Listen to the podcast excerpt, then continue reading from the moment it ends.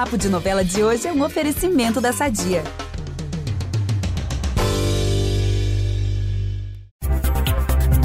E aí, nação pantaneira? Tenho que admitir que tô chocado com o nível de tensão que Pantanal tá chegando. E o que mais me assusta é que não para de aumentar.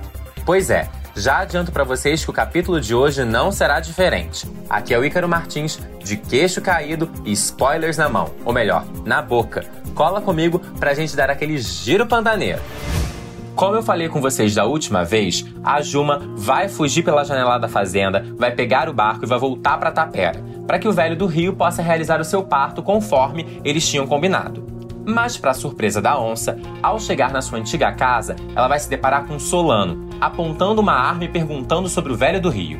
E olha, a Juma pode estar grávida, prestes a parir, mas ela continua sendo Juma, certo?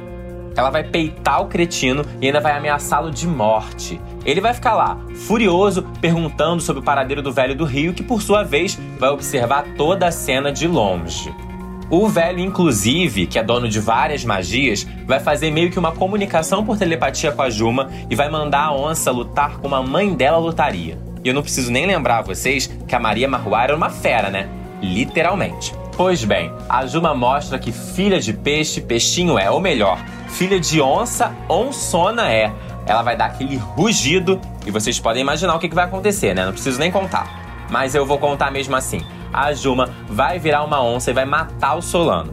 Eu avisei que ninguém brinca com a nossa gata selvagem. Quem vai chegar logo depois disso é a Muda e o Tibério, que logo avistam a Juma arrastando o corpo do Solano. A moça vai perguntar à amiga o que aconteceu, mas ela vai dizer que não se lembra. E ela não lembra mesmo, pois sempre que vira onça, ela entra meio que em transe, sabe? A Muda então vai ignorar mais uma vez os avisos do velho do Rio e vai pedir para Juma para que ela mate o Tenório. E olha, as duas não têm muito tempo para conversa não, porque o trabalho de parto da Juma começa para valer. Eu avisei que a tensão não parava de crescer, não é? Mas eu volto amanhã para contar o resto. Enquanto isso, tem muito Pantanal no G-Show e no Globoplay. Beijão!